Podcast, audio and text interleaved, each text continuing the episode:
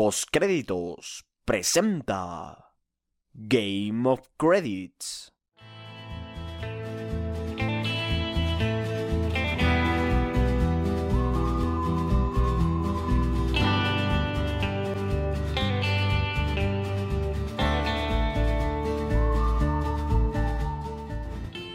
Bienvenidos un día más a Game of Credits, un programa de postcréditos. Como siempre yo soy Juan y sería un honor que me puedan acompañar durante la próxima hora para charlar de la quinta temporada de Game of Thrones. Comenzamos.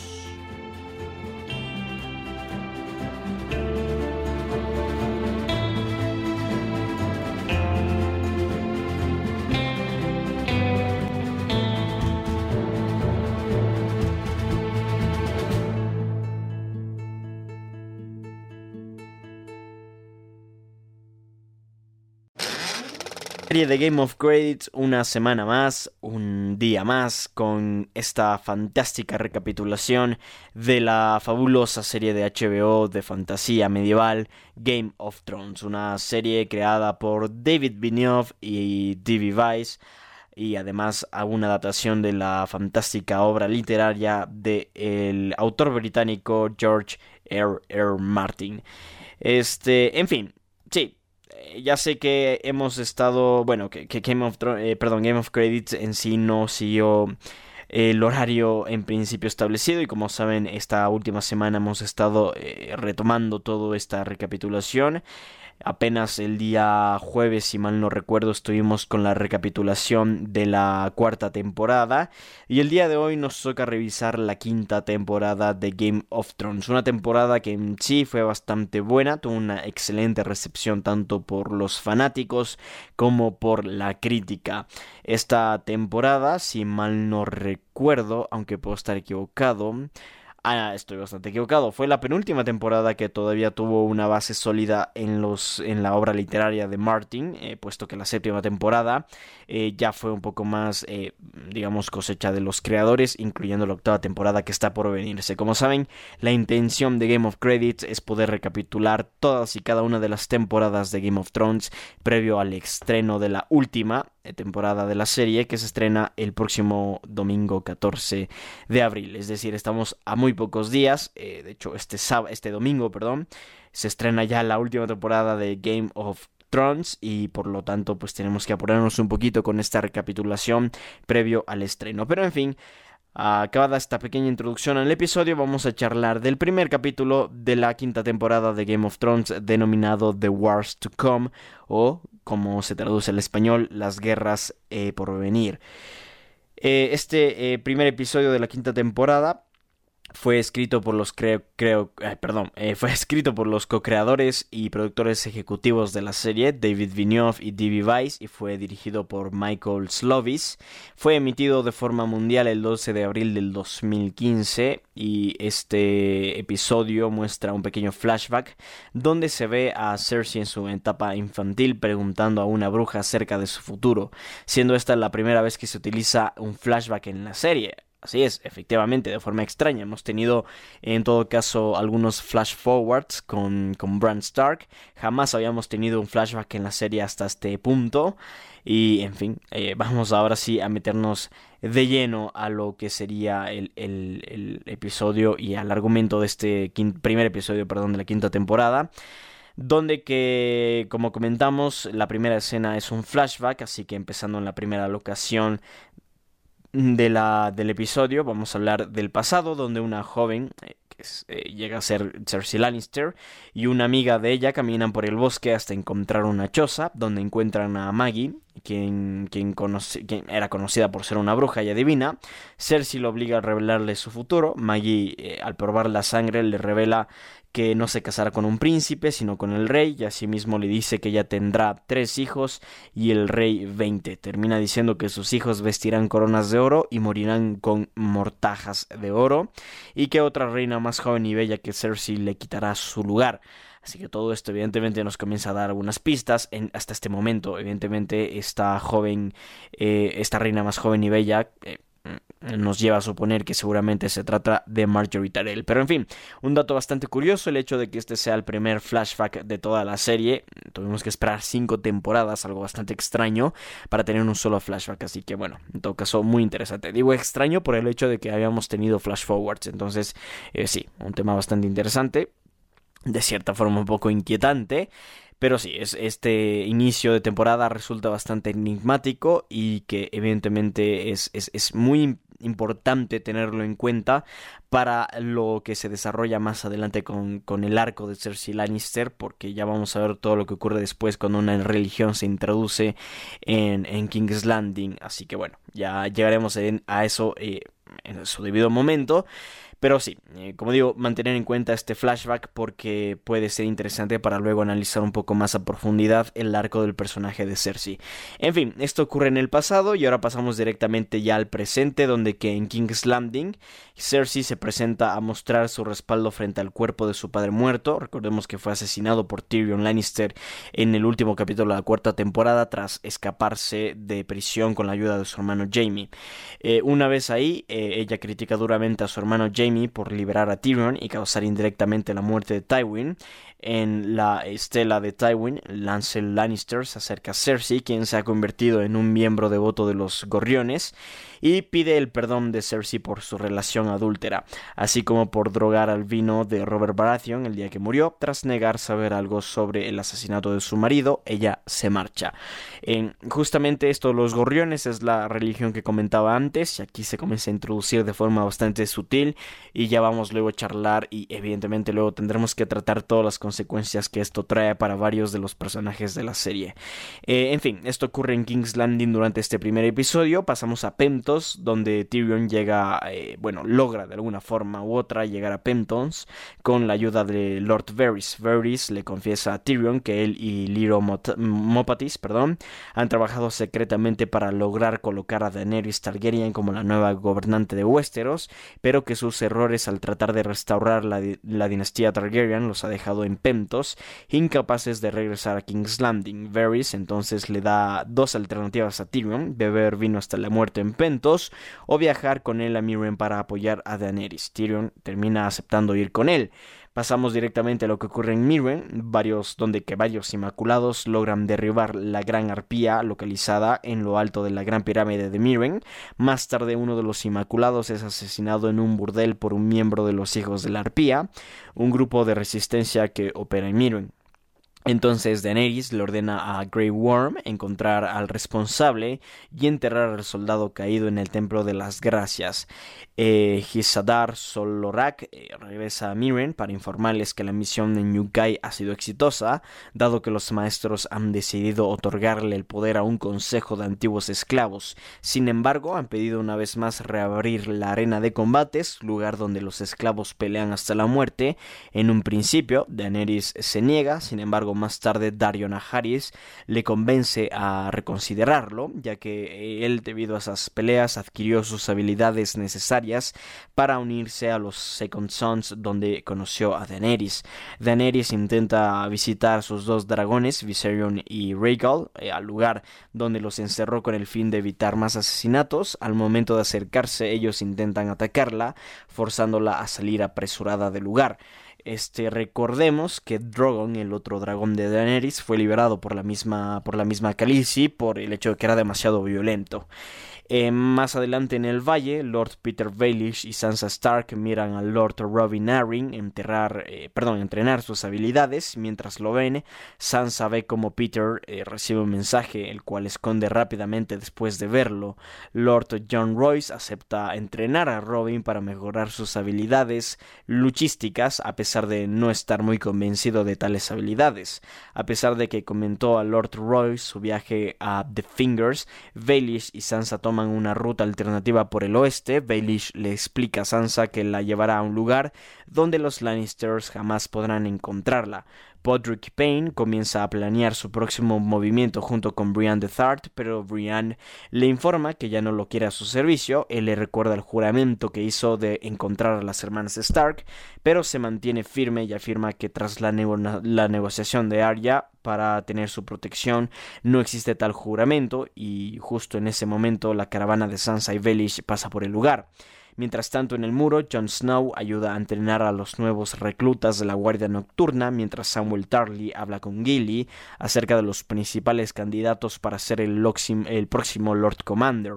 Sam teme que Sir Alistair Thorne sea seleccionado, ya que su odio hacia los salvajes podría llevar a la expulsión de Gilly. Melisandre avisa a Jon que su presencia es requerida ante el rey Stannis Baratheon. Stannis le pide a Jon convencer eh, a Mance Raider a, a, arrodillarse perdón, junto a él, eh, jurarle lealtad y tomar a todos los salvajes como ejército para recuperar Winterfell, la cual está invadida por Rose Bolton y a su vez les daría ciudadanía y tierra a todos los guerreros.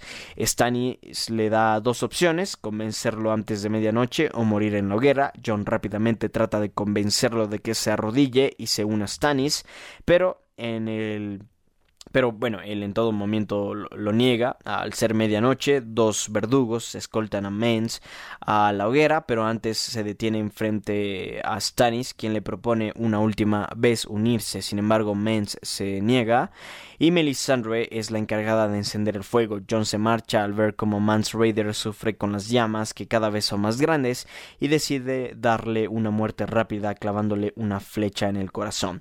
De esta forma finaliza el primer episodio de la cuarta temporada de la eh, perdón, de la quinta temporada de Game of Thrones y continuamos inmediatamente con el segundo episodio denominado The House of Black and White o como se traduce al español La Casa de Negro y Blanco.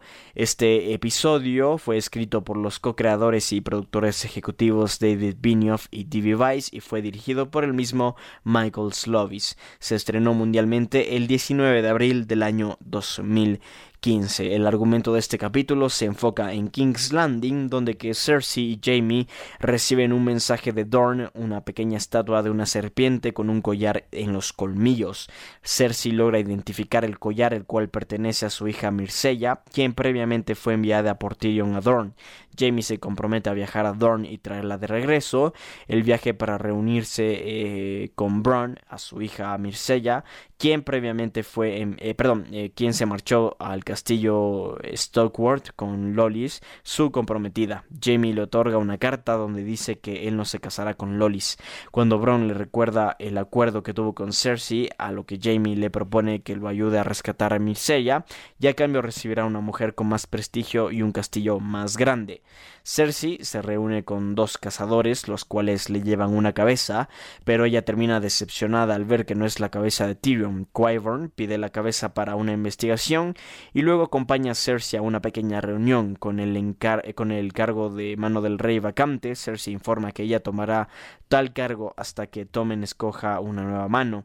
Ella nombra a Mace Tyrell como el nuevo maestro de, moneda y a Qyburn como el maestro de susurros. Cuando ella está punto de nombrar a su tío Kevan como nuevo maestro de guerras, él lo niega argumentando que Cersei no tiene el poder de hacer eso y solo aceptaría si, un, si el rey en persona lo nombra mientras se marcha a Castle Rock.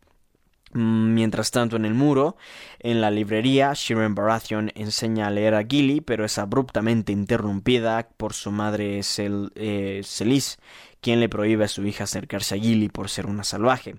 Jon Snow es citado por Stannis Baratheon, el cual lo critica duramente por mostrar piedad al darle una muerte rápida a Mance Raider.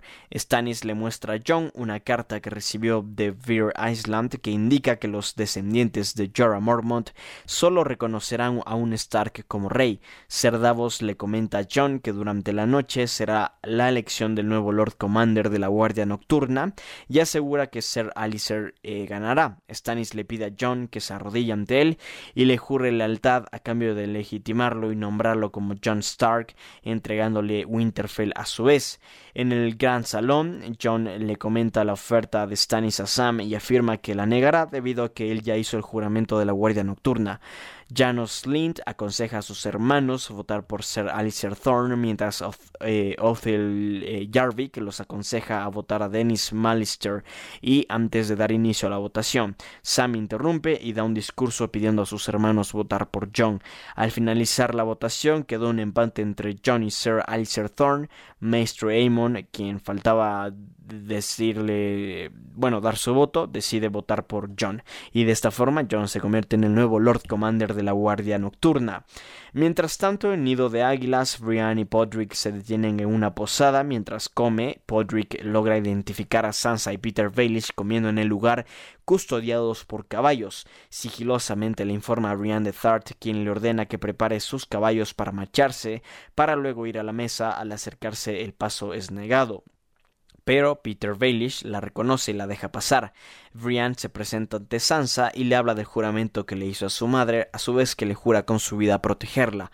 Peter interfiere recomendando a Sansa que haga caso omiso a la propuesta de Brienne, ya que ella falló al proteger a Renly Baratheon y a su madre Catelyn Stark, recordando incluso que ella se la acusó de ser la asesina de Renly, por lo que Brienne, un tanto desanimada, explica que fue una sombra con la cara de Stannis que en realidad lo asesinó.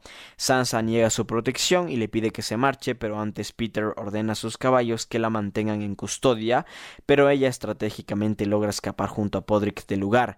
Tras una persecución, Brian pierde el rastro de Podrick, quien es descubierto por uno de los caballeros, y antes de que fuera asesinado, Brian llega al lugar y logra salvarlo. Tras esto, ella le comenta que seguirá en la caravana de Peter, ya que Sansa no está segura con él. Mm, al mismo tiempo, en Bravos, Arya Stark llega a Bravos y el capitán del barco, Ternesio Terris, la lleva a la casa de Negro y Blanco. El portero le impide la entrada al lugar, incluso después de que ella le enseñara la moneda de hierro que le dio Jaqen Hagar. Tras esto, este Arya se queda por el resto del día a las afueras del lugar. En la mañana siguiente tira la moneda al mar y se marcha. Más tarde, después de cazar una paloma, un grupo de ladrones se acerca a ella. Mientras ella los amenaza y se prepara a pelear, llega el portero y debido a ello los ladrones salen huyendo del lugar. Ambos regresan a la casa de negro y blanco y tras regresarle su, su moneda de hierro, cambia su cara revelando que es Jaqen e informa a Arya que ella no debe ser nadie antes de llevarlo dentro de la casa. Eh, mientras tanto en Dorn, eh, el Arya Samt mira a Tristan Martell y Myrcella Baratheon desde lo lejos. Tras esto se reúne con Doran Martell.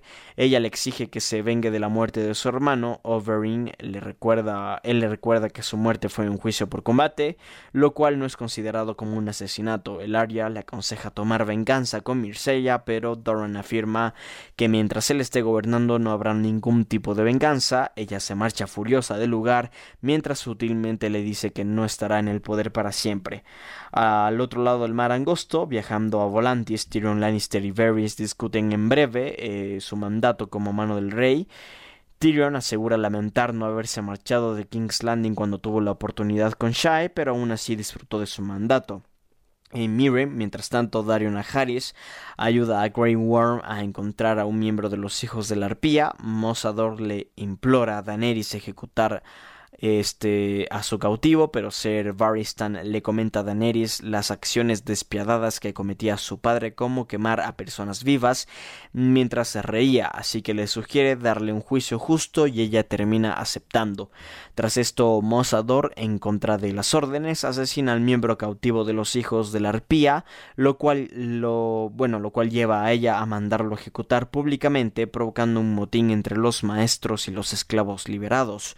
Por la noche Daenerys descubre que Drogon regresó, pero antes de que ella pueda tocarlo, él se marcha volando del lugar, y de esta forma finaliza el segundo episodio de la quinta temporada de Game of Thrones. Pasamos inmediatamente al tercer episodio de eh, la quinta temporada, denominado High Sparrow o Gorrión Supremo en español.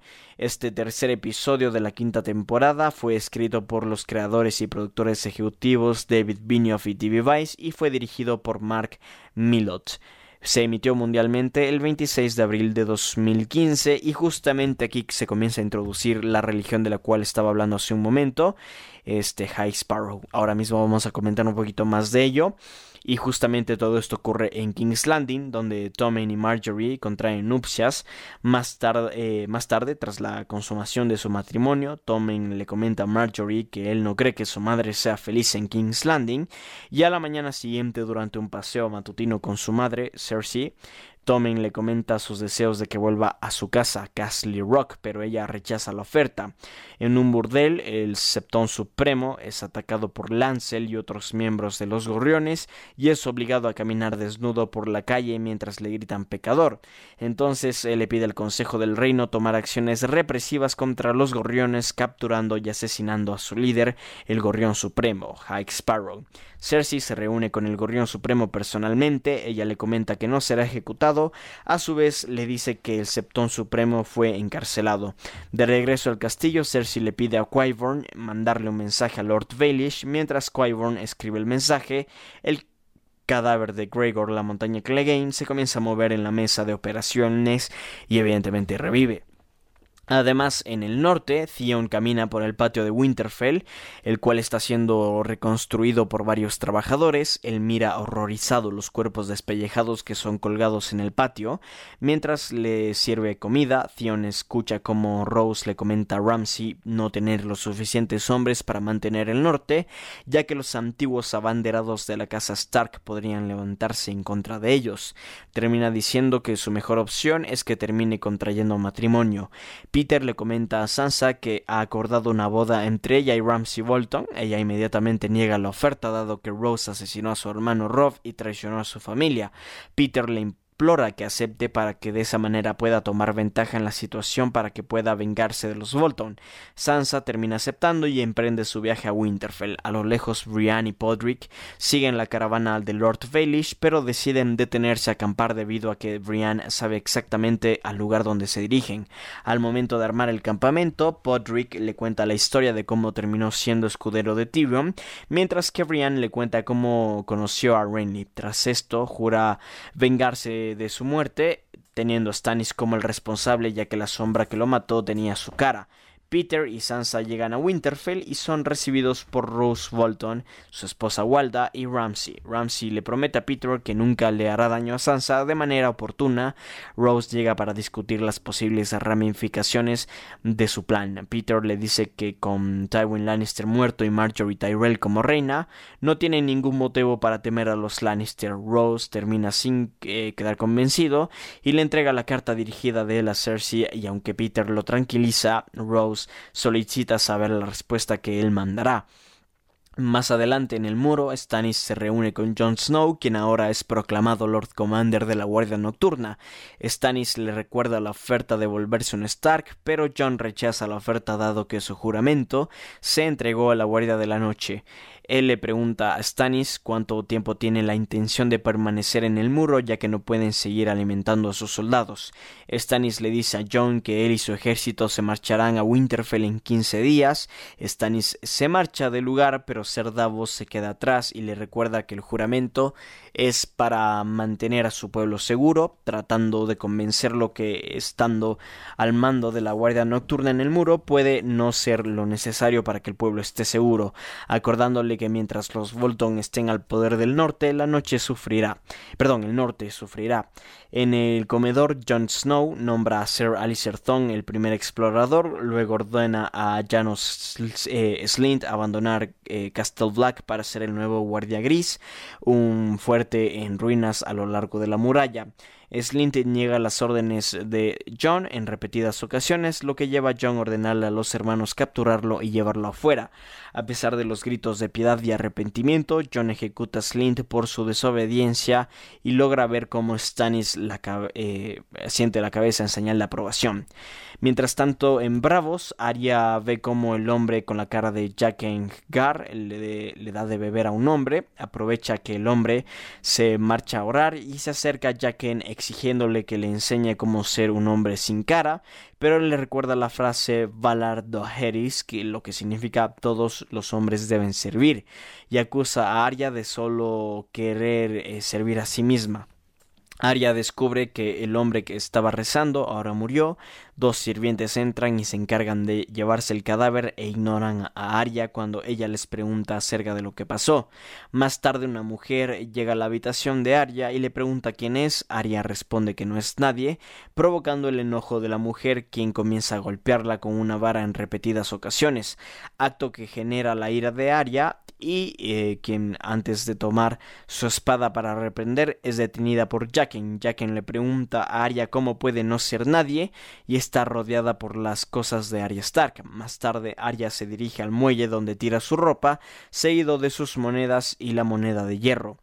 Al tomar aguja, su espada, ella comienza a llorar y finalmente toma la decisión de no tirarla por el motivo, por tal motivo la esconde en un lugar este aledaño. Mientras tanto, en Volantis, al llegar a Volantis, Tyrion logra conocer a Varys este, perdón, a convencer a Varys de caminar por las calles de la ciudad a pesar de no estar tan convencido. Ambos presencian como una sacerdotista roja predica eh, a una congregación de esclavos acerca de la de su salvadora, Daenerys Targaryen, después de que la sacerdotista logra ver a Tyrion, él se marcha hacia un burdel donde tras una plática con una prostituta se sorprende al ver que no es capaz de tener sexo. Tras marcharse a orinar, Jorah Mormont lo secuestra diciéndole sus intenciones de llevarlo con la reina y de esta forma termina el tercer episodio de la quinta temporada de Game of Thrones. Y nosotros pasamos inmediatamente con el cuarto episodio de la quinta temporada de Game of Thrones, denominado Sons of the Harpy, o como su traducción en español se denomina Hijos de la Arpía. Este cuarto episodio fue escrito por Dave Hill y fue dirigido por Mark Milot. Fue emitido mundialmente el 3 de mayo de 2015. El argumento de este episodio se desarrolla en King's Landing, donde más eh, informa al pequeño consejo que el Banco de Hierro en Bravos ha pedido el pago del 10% de su deuda porque ellos pueden pagar solo la mitad del precio solicitado. Cersei le dice a Mace que será enviado a Bravos junto a Sir Meryn Trent para negociar un trato y tras esto ella se reúne con el Gorrión Supremo y autoriza la reactivación de la milicia de la fe, una fuerza armada en órdenes de los dioses. Los militantes de la fe atacan el burdel de Peter Baelish y arrestan a Sir Loras Tyrell por su homosexualidad. Tras esto, la reina Marjorie Tyrell acude al rey Tommen Baratheon para pedirle que liberen a su hermano. Tommen se dirige a su madre y le pide que lo liberen, pero ella se deslinda de ser la culpable del arresto de Loras. Asimismo, le informa que debería hablar con el Gorrión Supremo. El rey intenta hablar con él, pero la milicia de la fe le impide el paso debido a que se encuentra rezando. Tommen niega las órdenes para que para que la Guardia Real ataque a los militantes y se marcha del lugar. Frustrada por la inefectividad de Tommen para liberar a su hermano, Marjorie se marcha para informarle a su abuela Olena de la situación. Más adelante en el muro, tras una jornada de entrenamiento de los hombres de la Guardia de la Noche, Jon Snow firma eh, varias cartas dirigidas a los Lords del Norte, incluido Roose Bolton, solicitándole hombres y suministros para defender el muro. A pesar de que John no desea firmar la carta para Rose, lo realiza con respeto a la neutralidad de la Guardia Nocturna. Melisandre visita a John en su oficina y le pide que se una a Stannis para poder reconquistar Winterfell, pero él nuevamente niega tal oferta. Entonces ella comienza a seducirlo, pero él súbitamente la aleja, dejándole en claro su todavía amor por la fallecida Ygritte. Antes de marcharse de la habitación, Melisandre le dice: Tú no sabes nada, Jon Snow. You know nothing, Jon Snow imitando a la mismísima Ygritte. Mientras tanto, Stannis le cuenta a su hija Shiren que mm, cree que su padre se avergüenza de ella, como todos la, le aconsejaban de eh, dejarla en la isla de los, de los hombres de piedra debido a su enfermedad, pero él se negó buscando así en todo, eh, bueno, todo en su poder para curarla, para poder curarla. Mientras tanto, en Winterfell, en las criptas, Sansa Stark enciende las velas de sus familiares fallecidos. Peter Baelish llega y le habla de su tía Lyanna y cómo la rebelión de Robert Baratheon comenzó cuando supuestamente Rhaegar Targaryen la secuestró. Él le informa a Sansa que se marchará a King's Landing por órdenes de Cersei y también eh, que Stannis llegará pronto a Winterfell y se lo arrebatará a los Bolton creyendo que todos sus hombres están muertos. Peter le asegura que Stannis lo nombrará como guardián del norte. Mientras tanto, en Dorne, Jamie Lannister y Bronn comienzan su viaje en un barco de carga con la intención de rescatar a Mirsella. Tras los cuestionamientos de Bronn acerca de por qué personalmente Jamie va al rescate de Mirsella y no su ejército, Jamie le deja en claro el no querer comenzar una guerra. Tras llegar a, costa a las costas de Dorne, son descubiertos por cuatro guardias de Dorne y se ven obligados a matarlos después de recibir la orden de quedar desarmados. Mientras el Arya Sand se reúne con las tres hijas bastardas mayores de Oberyn, Ovarra, Nimeria y la hija de Laria, Tian. Las tres se conocen colectivamente como las serpientes de arena, ganándose el nombre del apodo de su difunto padre, la víbora roja. Tras capturar al capitán de un barco, informan de que Jamie ha llegado a Dorne con la intención de llevar de regreso a Marsella a desembarco del rey.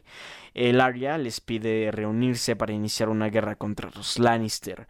Mientras tanto, al otro lado del mar angosto, Sir Jorah Mormont, quien por cierto ya no es un ser, fue desterrado del campamento de Daenerys Targaryen, Jorah Mormont ataca a un hombre y toma su bote donde coloca a Tyrion. Más tarde, Jorah le informa que lo llevará ante la reina Daenerys y no a su hermana Cersei. Asimismo, Tyrion reduce la identidad de Jorah y comienza a comprender que tal acto es para que Daenerys, lo, perdón, lo perdone. Sin embargo, es golpeado por Jorah, desmayándose al instante. En Meereen, Ser Barristan le cuenta la historia del Rhaegar Targaryen a Daenerys. Tras esto se marcha para recibir a Hitzar Solorak, quien nuevamente le pide a reapertura, la reapertura de las arenas de combate. En las calles, un grupo de hijos de la arpía comienzan a atacar a civiles, un grupo de inmaculados liderados por Grey Worm atienden el lugar, pero son emboscados por los hijos de la arpía. Tras una batalla, Grey Worm es herido ante la llegada de Ser Barristan, quien lo socorre. A pesar de encargarse de varios miembros, Ser Barristan es apuñalado en varias ocasiones y Grey Worm eh, trata de ir en su ayuda, pero queda tendido en el suelo junto a él y de esta forma termina el cuarto episodio de la quinta temporada de Game of Thrones e inmediatamente vamos a recapitular el sexto episodio de esta fantástica quinta temporada, denominado Kill the Boy o como se denomina en español, Mata al Chico. Este quinto episodio fue escrito por Brian Cockman y dirigido por Jeremy Podesva. Fue emitido mundialmente el 10 de mayo de 2015 y el argumento de dicho episodio se centra en el norte, donde Brian de Thart y Podrick se instalan en una posada mientras Brian conversa con Podrick son interrumpidos por una sirviente. Brian reúne, eh, perdón, deduce que es leal a la familia Stark, por tanto le pide que le envíe un mensaje a Sansa.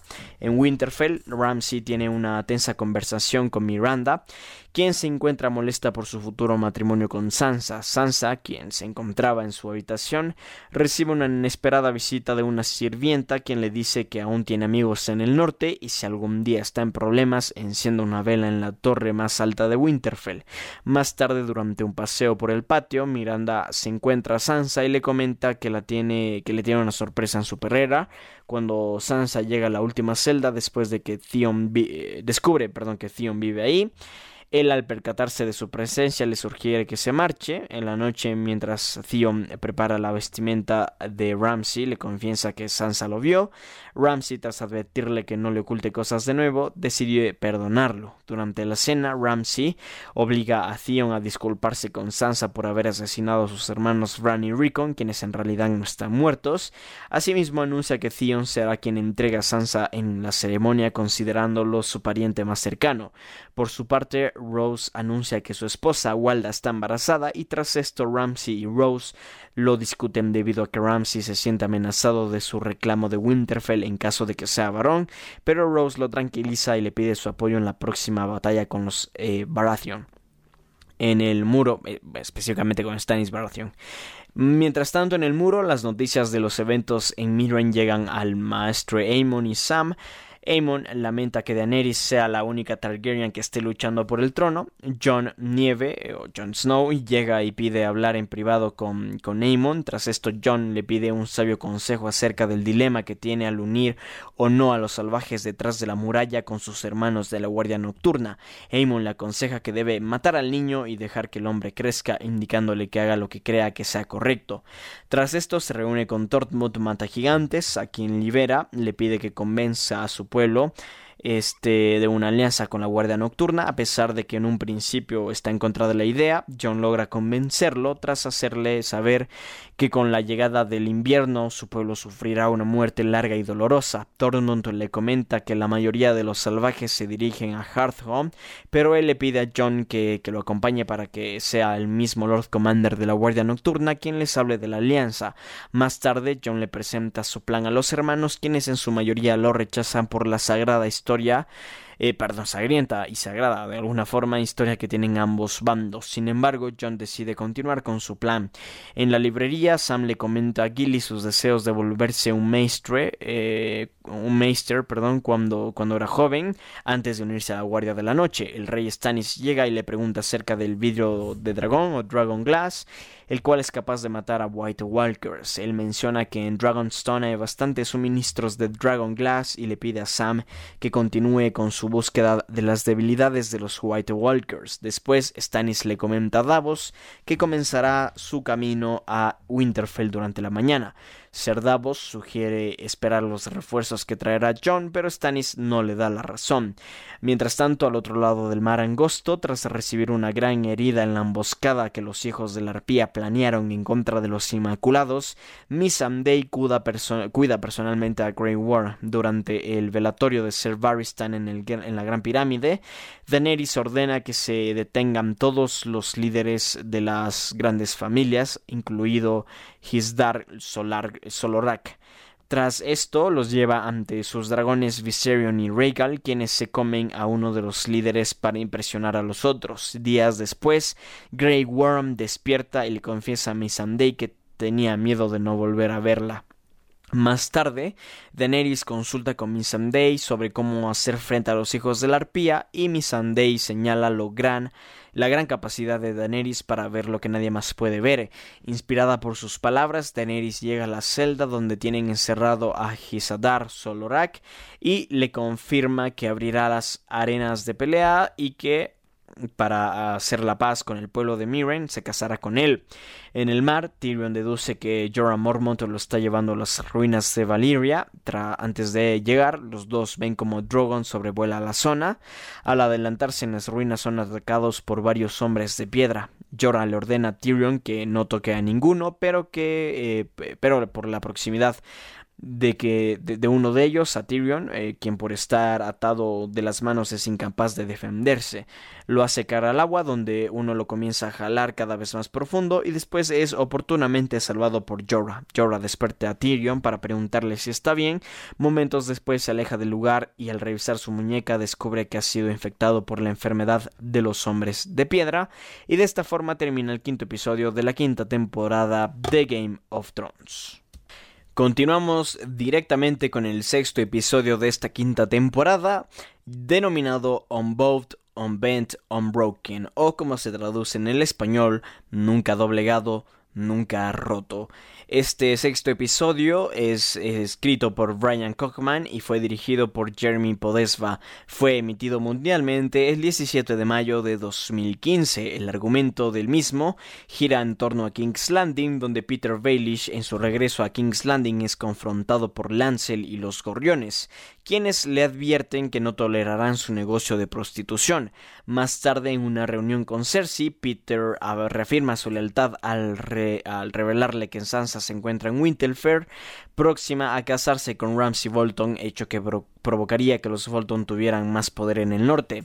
Tras el enfurecimiento de Cersei, Peter sugiere atacar Winterfell tras la batalla que se aproxima entre Stannis y los Bolton, pero al ver la incapacidad de tener a alguien al mando del ejército, es el propio Peter quien se ofrece a ir, a cambio de que sea nombrado guardián en el norte. Mientras tanto, Lena llega a King's Landing tras saber la noticia de la detención de su nieto Loras. Olena, en una reunión con Cersei, afirma que sus acciones ponen en peligro la alianza entre las casas Lannister y Tyrell, pero es la propia Cersei quien confiadamente afirma que no habrá suficientes pruebas para condenar a Loras. En un interrogatorio, el Gorrión Supremo interroga a Loras y a Marjorie sobre las acciones homosexuales de Loras. Ambos niegan tales acciones bajo un juramento sagrado, sin embargo los gorriones llevan a Olivar, quien testifica en contra de Loras, hecho que provoca la detención tanto de Loras para ser llevado a juicio como Marjorie por haber cometido perjurio. En Winterfell los preparativos de la boda mm, están en plenos preparativos para la boda, la boda que se aproxima. Miranda asiste a la habitación de Sansa para ayudarla y mientras le lava el cabello le cuenta cómo Ramsay hace cosas horribles a las mujeres que le aburren. En la ceremonia Theon acompaña y entrega a Sansa quien tras una pequeña pausa acepta casarse con Ramsay. Tras esto él la lleva a la, de regreso al castillo donde le pide quitarse la ropa para su matrimonio, Ramsey obligación a quedarse en la habitación y este entre lágrimas ve como Sansa es violada. Mientras tanto, al otro lado del mar angosto, Jorah y Tyrion Lannister continúan su camino a Mirren a pie. Tyrion le revela que huyó de Westeros para eh, más bien tras asesinar a su padre, también le revela que su padre George Mormont murió en un motín durante una expedición más allá del muro a manos de sus hombres una revelación que sorprende a Jorah. Asimismo, este explica que su plena lealtad a Daenerys se debe a que ella sobrevivió a una hoguera y oyó el canto de los dragones al nacer, aunque Tyrion aún permanece cínico. Después, eh, durante el camino, son capturados por unos esclavistas. Los planes principales de los esclavistas eran matar a Tyrion, sin embargo, logran convencerlos de viajar a Mirren, donde podrían ganar dinero en la reapertura de los reñidos con. bueno, de los reñideros más bien con Jorah. En Dorne, Tristane y Mircella caminan juntos por el jardín acuático, ambos hacen planes de su futuro matrimonio. Mientras tanto, Jamie y Bron logran enfrentarse en los jardines con la vestimenta de guardianes de Dorn. Jamie logra ver a Mircella, al acercarse le pide que lo acompañe para marcharse del lugar, pero la intervención de Tristane hace que Bron lo noquee. Tras esto, Jamie pretende escaparse del lugar, pero son emboscados por las serpientes de la arena y tras una breve batalla son descubiertos y encarcelados junto con el Arya por los guardianes de Dorn. Mientras tanto, en Bravos, Arya continúa con su entrenamiento para ser un hombre sin cara. Ella le pregunta a Jack Gar qué es lo que hacen los con los cadáveres en el templo, pero él le responde que no está lista para saberlo. Frustrada pregunta al ayudante de Jacken sobre la manera de aprobar en el fuego de las caras. Ella le da a entender que debe utilizar mentiras convincentes. Cuando Jacken le pone a prueba, Arya le dice que llegó para unirse a los hombres sin cara, pero mientras sobre varios aspectos de su pasado. Jacken es capaz de identificar tales mentiras, la castiga por ellas y antes de marcharse le dice que no está mintiendo solo a él, sino también a ella misma. Más tarde un hombre lleva a su hija enferma al templo para que ella pueda morir en paz. Arya se acerca a la niña y le miente diciéndole que también ella estuvo enferma en el pasado pero que fue capaz de recuperarse gracias al agua del templo. A continuación, le da de beber esta agua, que está envenenada para poner fin a su sufrimiento. Al ver esto, Jacken decide llevar a Arya a una cámara secreta subterránea en el templo, donde se encuentran grandes columnas con las caras de las personas que han muerto en el lugar. Ahí Jacken le comenta que no está lista para convertirse en nadie, pero sí para convertirse en otra persona. De esta forma finaliza el sexto episodio de la cuarta de la quinta temporada de Game of Thrones, perdón, y nosotros pasamos inmediatamente al séptimo episodio de esta quinta temporada que fue escrito por David Benioff y D.B. Weiss, además fue dirigido por Miguel Zapoknik y es eh, denominado The Gift o como se traduce en el español El regalo. El argumento de este séptimo episodio gira en torno a King's Landing donde en la septa Lady Olena se reúne con el Gorrión Supremo para discutir sobre el encarcelamiento de sus nietos Loras y Marjorie Tyrell. Ella le exige su liberación, pero él la rechaza argumentando que ambos recibirán sus castigos ya que las leyes de los dioses deben aplicarse a todos por igual. Olena trata de sobornarlo, pero al no tener éxito amenaza con ponerle fin al envío de alimentos por parte de la casa Tyrell para King's Landing. Al salir del templo, ella recibe una carta de Peter Baelish en la Fortaleza Roja. Un, eh, un Tomen angustiado discute con su madre Cersei por ser incapaz de ayudar a liberar a Marjorie. Ella logra calmarlo al prometerle ir con el Gorrión Supremo para pedir la liberación de los hermanos Tyrell. Peter se reúne con Olena en su burdel, completamente saqueado. Ambos eh, tienen una tensa conversación. Olena le recuerda a Peter el papel que jugaron en el asesinato de Geoffrey Baratheon y en caso de la caída de su casa asegura que revelará la verdad. En la septa, Cersei visita rápidamente la celda de Marjorie y aprovecha para llevarle algo de comida, pero ella histérica lo rechaza. Tras esto, Cersei visita el Gorrión Supremo y tras tener una conversación sobre el futuro de Loras y Marjorie, ordena su detención tras saber las relaciones incestuosas que tuvo con su primo Lancel. De esta forma, este finaliza los sucesos de King's Landing y pasamos directamente a Winterfell y el norte, donde que Theon lleva comida a Sansa, quien ha sido encerrada en su, en su habitación, donde este, desde bueno, desde su noche de bodas, ha sido encerrada en su habitación desde la noche de bodas. Ella le suplica a que la ayude y le pide que coloque una vela en la torre más alta para dar aviso a Brienne del peligro que corre y él le promete que lo hará. Sin embargo, en lugar de ir a la torre, se dirige a Ramsay y le cuenta todo lo ocurrido. Después Sansa es llevada al patio y ahí Ramsay le muestra el cadáver torturado de la mujer que le aseguró que aún tenía aliados que podían ayudarla y luego es enviada de nuevo a su habitación.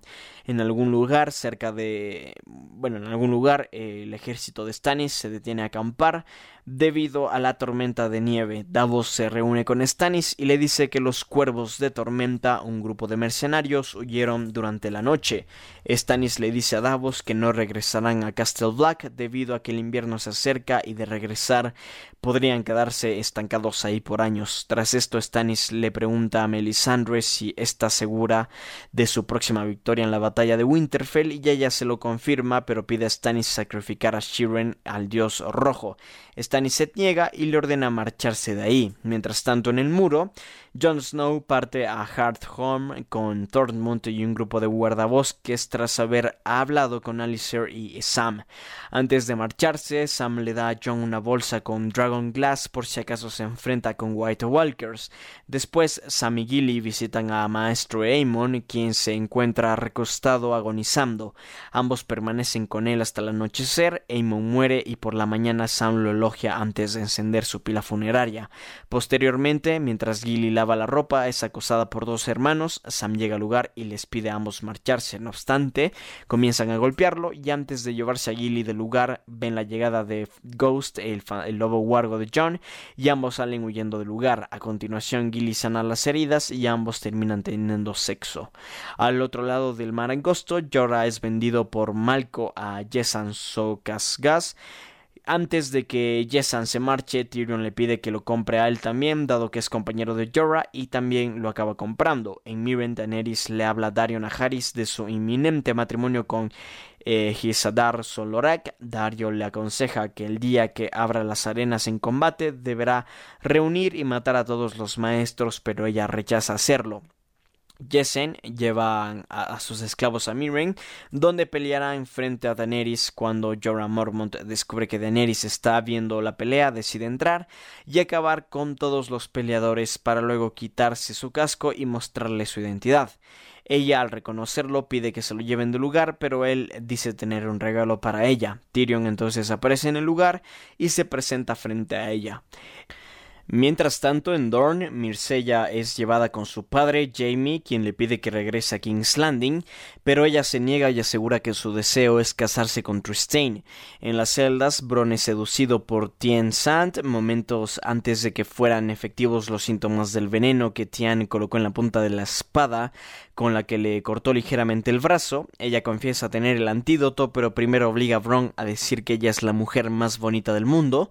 Al hacerlo, ella le lanza un pequeño frasco y Bron medio desmayado en el suelo logra beberlo y de esta forma finaliza el séptimo episodio de la quinta temporada de Game of Thrones. Y nosotros inmediatamente pasamos al octavo episodio de la quinta temporada denominado Heart Home o como se eh, traduce al español Casa Austera. Este octavo episodio fue escrito por los creadores y productores ejecutivos David Benioff y D.B. Weiss y fue dirigido por Miguel Sapochnik. Fue emitido mundialmente el 31 de mayo de 2015. El argumento de este episodio gira en torno a King's Landing, donde que Cersei es visitada en su celda por la septa Onelia, quien le ofrece agua a cambio de que confiese sus pecados. Cersei se niega y pide hablar con su hijo Tommen, pero es golpeada por Septa, después es visitada por Qyburn y le menciona que se le acusa de incesto y de asesinato a su marido Robert Baratheon, acusaciones que ella niega rotundamente. Qyburn le menciona que también el gran maestre Paisel ha tomado el control del consejo privado y ha mandado a llamar a su tío Kevin Lannister, quien se encontraba en Castle Rock para servir como mano del rey. Antes marcharse le menciona que el trabajo continúa. La acepta ella, entra y de nuevo le ofrece agua a cambio de su confesión. Tras la negación de Cersei, Unella tira el agua al suelo y se marcha. Es entonces cuando Cersei se ve con la necesidad de lamer el suelo con tal de beber un poco de agua.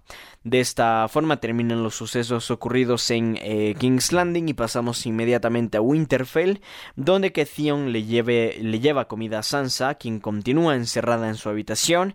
Ella le pregunta el motivo de por qué le contó a Ramsey sus planes de escapar, a lo que él responde que no hay escapatoria.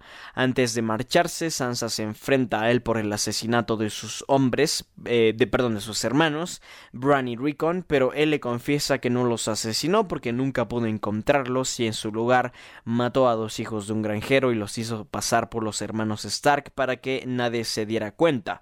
En el gran salón, Rose Bolton y sus ases asesores planean una batalla contra Stannis. Rose sugiere esperar a los invasores y señala que Winterfell está equipada perfectamente para poder sobrevivir durante los próximos seis meses, por lo que tendría una ventaja con el ejército de Stannis. Ramsey comenta su idea de ir a por Stannis y le pide que eh, a su padre 20 hombres que lo acompañen. Mientras tanto, en el muro, Gilly cura las heridas de Sam. En este momento, Oli llega y pide hablar en privado con Sam. Oli le pregunta a Sam por qué John confía en los salvajes, recordándole que ellos fueron los que atacaron su pueblo y mataron a su familia. Sam eh, trata de convencerlo de que es lo mejor, ya que el muro necesitará eh, todos los hombres posibles para poder contener la amenaza de los White Walkers. Y aquí es cuando Oli comienza un poquito a tener sus malas ideas que pronto derivarán en uno de los momentos más icónicos de la serie, creo yo, y ya vamos a hablar de eso en su debido momento, pero me estoy refiriendo al asesinato de Jon Snow que llega justamente en el próximo capítulo. Eh, perdón, en el décimo capítulo. Mientras tanto, en el muro, Gilly, perdón, mientras tanto en Mirren, Jon, eh, Jorah y Tyrion son llevados ante la presencia de Daenerys. Ella le pregunta a Tyrion las razones por las cuales debería dejarlo vivo y ponerlo a su servicio. Él responde que conoce bien las intrigas de King's Landing, eh, aparte de haber servido como mano del rey. Tyrion convence a Daenerys de perdonar la vida de Jorah, pero ella se niega a que Jorah le sirva, por lo que le ordena que sea exiliado de la ciudad. Más tarde, Daenerys le dice a Tyrion que no va a matarlo o exiliarlo y lo pondrá como su consejero. Cuando ella afirma que la gente común de Westeros la apoyaría, Tyrion le señala que su gobierno en Meereen no ha sido muy agradable debido a a que ha sido muy bien apoyado por la gente común, pero no por los poderosos. Asimismo afirma que para tener éxito necesitará el apoyo de algunas casas poderosas en Westeros. Ella dice que las casas de Westeros son como los radios de una rueda, pues están en constante movimiento, con una casa arriba durante un momento y luego la siguiente. Ella termina admitiendo que su deseo no es detener esa rueda, sino destruirla. Mientras tanto, Jorah regresa con Jessan Sokasagag y le pide poner eh, a pelear, eh, bueno, le pide poder pelear para Daenerys en los pozos de la lucha. Mientras tanto, en Bravos, Arya asume su nueva identidad. Lana, una niña huérfana que se dedica a vender ostras durante una prueba del juego de las caras, ella le describe su ruta diaria a Jaqen, quien le pide que cambie de ruta. En el puerto, ella le vende ostras a un hombre el cual Jaqen llama a un jugador, pues apuesta sobre si los barcos llegan a sus destinos. Jaqen pide que regrese con el jugador y aprenda todo lo que pueda de él antes eh, del envenenamiento. Mientras tanto, en casa austera, llegando a casa austera o a Hearth Home, John, Thormund y un grupo de hermanos de la Guardia Nocturna se reúnen con el Señor de los Huesos, quien se ha convertido en líder de los salvajes. Después de una tensa discusión, Thormund asesina al Señor de los Huesos y pide hablar con los ancianos. En la reunión, John comparte con los salvajes el Dragon Glass y les relata cómo su hermano Sam logró asesinar a un White Walker con una daga de Dragon Glass. John les ofrece a los salvajes tierras para que puedan cultivar al sur de la muralla, a cambio de jurar lealtad a la Guardia de la Noche, y se unan para enfrentar a los White Walkers. Cuando se le pregunta sobre Mance Raider, John admite haberle asesinado, pero Tormund calmar, logra calmarlos al decirles que lo asesinó por clemencia, dado que estaba sufriendo con las llamas de la hoguera, desobedeciendo las órdenes de Stannis. Tras la discusión, John y Tormund logran convencer a aproximadamente a 500 salvajes para ir con ellos, aunque los tenitas liderados por Loboda deciden no unirse. Mientras están eh, cargando con los botes, este casa austera o Hard Home es invadida por White Walker. Cientos de salvajes intentan abordar los botes, creando una saturación que lleva a enfrentamientos para obtener un lugar. John y Tormund logran ver como varios White Walkers observan a lo lejos la batalla. Es entonces cuando John se dirige junto a lo, con Loboda por el Dragon Glass que trajeron. Entrando a la choza, ambos son atacados por un White Walker que con facilidad logra asesinar a Loboda. Antes de dirigirse contra John, quien intenta defenderse con una espada, la cual el caminante blanco rompe como si fuera vidrio. Tras escapar de la choza, John utiliza la espada de acero Valirio, la cual no se rompe como la anterior y funciona para matar al White Walker. La empaliza de madera que lograba contener a la mayoría de los cadáveres eh, fuera es derivado y los cientos logran entrar, lo que John, eh, por lo que John tiene que marcharse del lugar. Mientras John y los demás se marchan, ven como el rey de la guardia nocturna, eh, The Night King, eh, no de la Guardia Nocturna, perdón, simplemente el Rey de la Noche o Night King hace revivir a los salvajes caídos durante la batalla convirtiéndolos en White Walkers. Y de esta forma termina el octavo episodio de la quinta temporada y pasamos inmediatamente al noveno episodio de esta quinta entrega de Game of Thrones denominado este The Dance of Dragons o como su traducción en el español Danza de Dragones. Este noveno episodio fue escrito por los co-creadores y productores ejecutivos de la serie, David Vigneault y D.B. Weiss, y fue dirigido por David Nutter. Fue estrenado mundialmente el 7 de junio de 2015 y el argumento gira en torno al muro, donde John y Tormund llegan junto a los supervivientes de la masacre, de la masacre perdón, de Hardhorn al muro. John se acerca a la puerta y bajo las órdenes de Sir Alistair son abiertas, dejando pasar a los miles de salvajes. Durante su entrada, John se muestra decepcionado por su misión fracasada pero Sam señala que podrían haber muerto todos los salvajes si no hubiera huido. Este, John mira como varios de los hermanos de la Guardia Nocturna, incluyendo Oli, miran con desprecio su decisión. Mientras tanto, en el norte, durante la madrugada, Ramsey y 20 de los, sus hombres logran infiltrarse en el campamento de Stannis e incendian a la mayoría de los suministros. A la mañana siguiente, durante el recuento de los daños, Cerdavos le recomienda a Stannis volver a Castle Black, sin embargo, Stannis se niega. Más tarde, Stannis ordena a Davos a regresar a Castle Black pidiendo más suministros los cuales serían repuestos una vez que Stannis llegase al poder. Shiren es llevada a una hoguera donde bajo el permiso de Stannis Melisandre la quema en sacrificio por el dios rojo a cambio de que el clima mejore para su batalla. En un principio, Celise apoyó la decisión, no obstante, al oír los gritos de sufrimiento pidiendo ayuda a sus padres, cambia de opinión e intenta detener la ceremonia, pero no le permiten acercarse. Mientras tanto, en Miren, Daenerys, acompañada de Tyrion, Missandei, Darion Aharis y Hisdar, eh, supervisan el inicio de la temporada de lucha en el pozo de Dasnak. Tras la primera lucha, Daenerys y Hisdar discuten sobre la tradición. Al comenzar la segunda lucha, Daenerys se percata que Jorah se encuentra entre los luchadores. Aún así decide darle inicio a la mortal batalla. Tras una larga batalla, batalla perdón, Jorah se proclama ganador frente a los abucheos del recinto por tratarse de un hombre oriundo de Westeros. Jorah logra matar a un hombre con la máscara representativa de los hijos de la arpía que estaba a escasos metros de Daenerys. Dario percibe como varios hombres sentados en el público tienen la misma máscara, mismos que inician una masacre con las personas que se encontraban ahí, incluyendo Hisdar.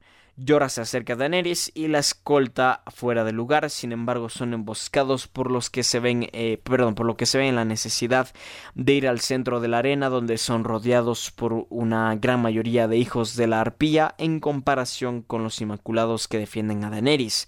Ella toma la mano de Missandei y cierra los ojos aparentemente aceptando su destino. En ese momento el rugido de Drogon se escucha, quien segundos después llega para atacar y quemar a varios hijos de la arpía, quienes en modo de defensa le avientan varias lanzas, eh, bueno, varias lanzas básicamente. Daenerys se acerca a Drogon, quien en un principio la desconoció, ella se sube a Drogon y le ordena que vuele, siendo así eh, siendo así, ella es llevada al lugar de, frente a la presencia de Tyrion, Missandei y Dario. Este, mientras tanto, en Bravos, Arya continúa con su personaje de vendedora de ostras para completar la misión otorgada por Jaqen para envenenar al apostador. Al llegar cerca del lugar, Arya se distrae y mira que Mace Tyrell y Myron Trant llegan al puerto para negociar con el Banco de Hierro. Arya, dejando su misión en segundo plano, decide seguirlos. Ella logra rastrearlo hasta un burdel, donde se logra infiltrar y eventualmente descubre que él es un pedófilo. Al regresar con Jaqen, Arya miente al decir que el apostador no tuvo hambre, por consiguiente no compró de sus ostras y ella le pide otra oportunidad para ir al día siguiente. Él lo permite a pesar de dudar sobre si lo que dice Arya es real o no. Después en eh, Dorn, Jamie es llevado ante la presencia de Doran, donde explica sus acciones. Él comenta que decidió volver para su sobrina, Mirsella después de recibir un mensaje de una serpiente con el collar de ella eh, a modo de amenaza. Doran rápidamente deduce que Laria fue quien hizo tal acción y se disculpa por ello para evitar una futura guerra. Doran negocia tratos con Jamie. Él termina pidiendo que ambos regresen a King's Landing bajo la condición de que Tristan los acompañe y tome el lugar de Oberyn Martell en el pequeño consejo real. Tristan este permite la liberación de Bron también ah, después de que es golpeado por Otha en castigo por golpear a Tristan previamente. Tras la junta, Doran se reúne con el Arya y le presenta un ultimátum, jurarle lealtad o ser ejecutada. Ella se arrodilla y besa su mano en señal de lealtad, sin embargo antes de marcharse, Doran le advierte que cree en segundas oportunidades, más no en terceras, entonces se dirige con Jamie aceptando que tanto él como Mirsella no tienen la culpa por la muerte de Oberyn y de esta forma termina el noveno episodio de la quinta temporada de Game of Thrones. Y pasamos directamente al décimo y último episodio de esta quinta temporada que realmente resulta impactante y ya vamos a comentar por qué. Pero este el título de este décimo episodio es Mother's Mercy y fue escrito por los co-creadores y productores ejecutivos David Benioff y TV Vice y fue dirigido por David Notter. Fue estrenado mundialmente el 14 de junio de 2015 y, y días antes de su estreno un trabajador de HBO filtró varios momentos importantes del episodio mediante su cuenta de Snapchat. El argumento de este capítulo eh, se desarrolla en King's Landing y por cierto, este es el capítulo en el que muere Jon Snow, así que ya vamos a llegar a eso. Pero bueno, el tema es que en King's Landing, Cersei Lannister, desesperada por regresar a su casa con su hijo, el rey Tommen, decide confesar sus pecados ante el Gorrión Supremo, él le otorga la misericordia de la madre y le permite su regreso a la Fortaleza Roja. Sin embargo, le informa que deberá someterse a un juicio por no confesar sus otros pecados y es obligada a realizar una penitencia. Cersei es llevada a un cuarto donde le cortan el cabello Tras esto es llevada fuera del templo donde es despojada de sus vestiduras, quedando completamente desnuda y emprende el camino hacia la fortaleza mientras miles de personas reunidas le gritan, insultan e incluso escupen. Al llegar es recibida por Qyburn quien le presenta al nuevo miembro de la Guardia Real, un enorme hombre llamado Robert Strong. En el norte, este, tras el sacrificio de Shiren, el clima en el campamento de Stannis cambia, Stannis trata de una manera fría a Melisandre, frustrado aún por la muerte de su hija. Uno de los guardias se dirige a Stannis le informa que la mitad de sus hombres han desertado llevándose todos los caballos. Más tarde le informa del suicidio de la esposa de, su esposa Salis tras el duelo de, por la muerte de su hija Shiren. En vista de la situación, Melisandre toma un caballo y se marcha del lugar. A pesar de contar con menos hombres, Stannis decide igualmente enfrentarse a los Bolton. Al estar cerca del castillo de Winterfell, el ejército de Ramsay Bolton llega y los masacra a todos. Mientras tanto, en Winterfell, mientras los soldados son preparados para la batalla, Sansa logra abrir la puerta de su habitación y sale corriendo del lugar tratando de que nadie la reconozca. Se dirige a la torre más alta donde enciende la vela para pedir ayuda. No obstante, Brian de Tart y Podrick Payne, eh, quienes estaban acampando cerca del bosque, se mueven del lugar para... Mm, al ver que el ejército de Stannis se dirige a la lucha por el castillo, motivo por el cual no se percatan de la señal de auxilio. Sansa se este, inmediatamente eh, se encuentra con, con Miranda, que la amenaza con un arco, pero Theon interviene y la lanza al vacío desde lo alto de la muralla, matándola al instante. Casi inmediatamente, el victorioso ejército de Ramsay regresa al castillo y Theon y Sansa deciden escapar de ahí, teniendo como última alternativa lanzarse desde una gran muralla.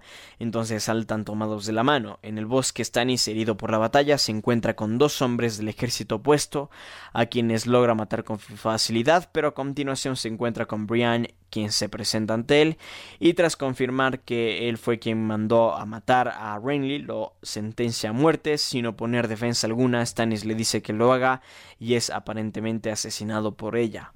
Más adelante al otro lado del mar angosto con Daenerys perdida Dario y Jorah eh, deciden emprender una búsqueda dejando Tyrion Missandei y Grey Worm gobernando Mirren en ausencia de la Khaleesi. Mientras Tyrion observa cómo se marchan Varys aparece de repente y le da algunos consejos para gobernar Miren.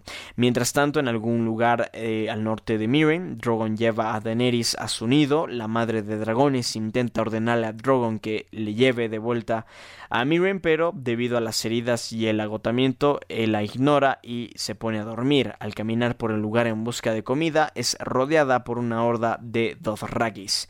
Mientras tanto, en el muro, en el comedor, Jon Snow le narra a Sam su experiencia en la masacre de Hard Home.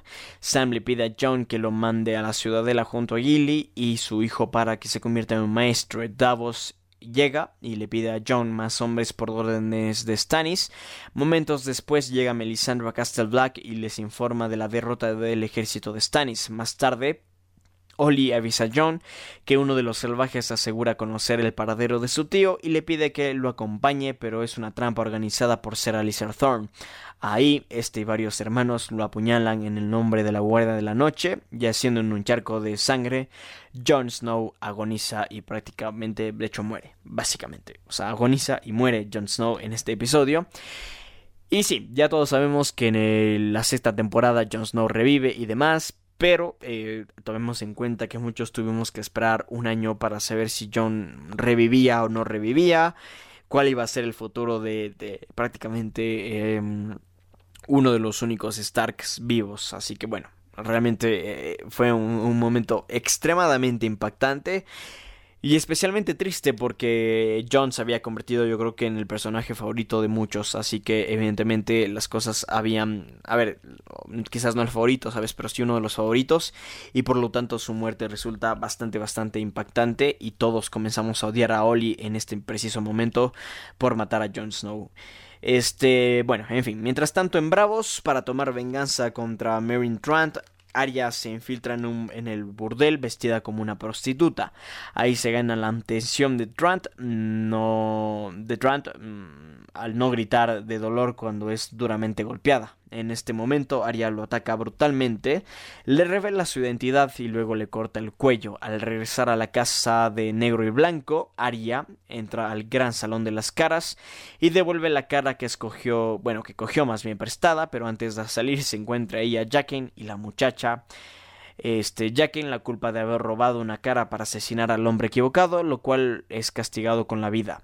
Luego él ingiere el veneno en su lugar frente al asombro Arya, este, frente al asombro de Arya, pero inmediatamente Arya vuelve a ver a Jacken y cambiándole la cara al, al Jacken, la cara, perdón, al Jacken cadáver, descubre que Jacken nunca existió y que todo el tiempo estuvo hablando con nadie. Jacken afirma que al utilizar las caras sin ser nadie funciona como veneno. Rápidamente Arya pierde la vista y se queda justamente ciega. Este, finalmente, en Thorn, Jamie, Mircella, Bron y Tristane se marchan de Thorn. El Arya, al despedirse de Mircella, le besa en la boca. Durante el viaje de vuelta, Mircella le confiesa a Jamie que ya sabe que es su hija. Segundos después empieza a sangrar y termina colapsado en los brazos de Jamie. En el puerto se revela que el Arya la envenenó secretamente y después de que ella también empieza a sangrar toma el antídoto. Y de esta forma finaliza el décimo episodio de la quinta temporada de Game of Thrones y con él esta quinta entrega de esta fabulosa serie de HBO. En fin, así termina la quinta temporada, que como digo tiene un momento bastante impactante en la serie. La muerte de Jon Snow es realmente impactante. Y es un momento realmente triste que te deja con mucha incertidumbre, porque de hecho se vuelve casi inmediata la teoría de que... de que, bueno, sí, de que, de que Jon Snow reviviría en la, en la siguiente temporada. Así que claramente teníamos esas expectativas. Sin embargo, todo eran teorías y todo era bastante turbio en aquel momento. Realmente no había ninguna clase de seguridad de que esto llegase a pasar, porque especialmente Game of Thrones se caracteriza por ser una serie prácticamente impredecible en la que nunca sabes qué va a ocurrir. Sin embargo, creo que está bastante bien el hecho de que, de que bueno, todo esto haya servido para la entrega de la serie y que evidentemente la muerte de Jon Snow en algún momento este, termina, termina siendo un ingrediente bastante especial en la serie, evidentemente. Pero bueno, en fin.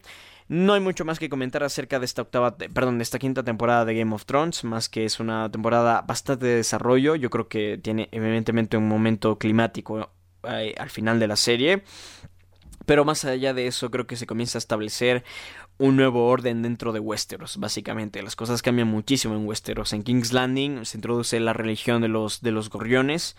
Eh, que realmente, eh, a ver, no es como que se introduce la religión, simplemente que los gorriones son como que los encargados de la religión de los siete dioses de Westeros, entonces eh, se vuelve, digamos, un tema más estricta esa religión dentro de, de, King's Landing, lo cual ocasiona, como podemos ver, muchas cosas, no sé, que, que, eran inimaginables, como el hecho de que Cersei Lannister confesase sus relaciones incestuosas con, con, su hermano Jamie, además de que haya sido castigada de caminar desnuda por, por King's Landing, eh, siendo escupida y humillada.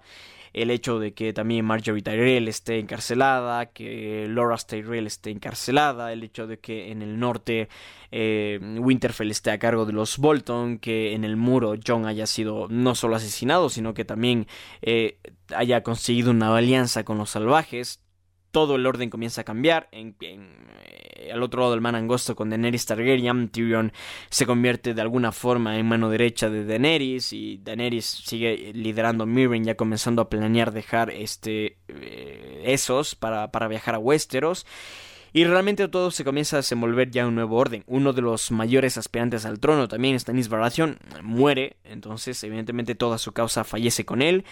Y, y, claro, todo termina convirtiéndose en un nuevo orden mundial, si se quiere, en Westeros, que nos lleva a pensar en muchas teorías y que evidentemente nos lleva a plantearnos muchos resultados posibles en las próximas temporadas. Pero en fin, Aquí terminamos con esta recapitulación de la quinta temporada, una temporada bastante interesante que en lo personal me gusta muchísimo, he de mencionar, me gusta mucho esta temporada. Y nada más que comentar, excepto que no olviden seguirme en redes sociales. Me encuentran en Facebook e Instagram como arroba postcréditos98, Twitter como arroba postcréditos1. Pueden visitar nuestro canal de YouTube como postcréditos o visitar también nuestro blog en www.postcréditos.blog. Como siempre yo soy Juan y nos estaremos escuchando en la próxima. Adiós. Siempre yo soy Juan y nos estaremos escuchando en la próxima.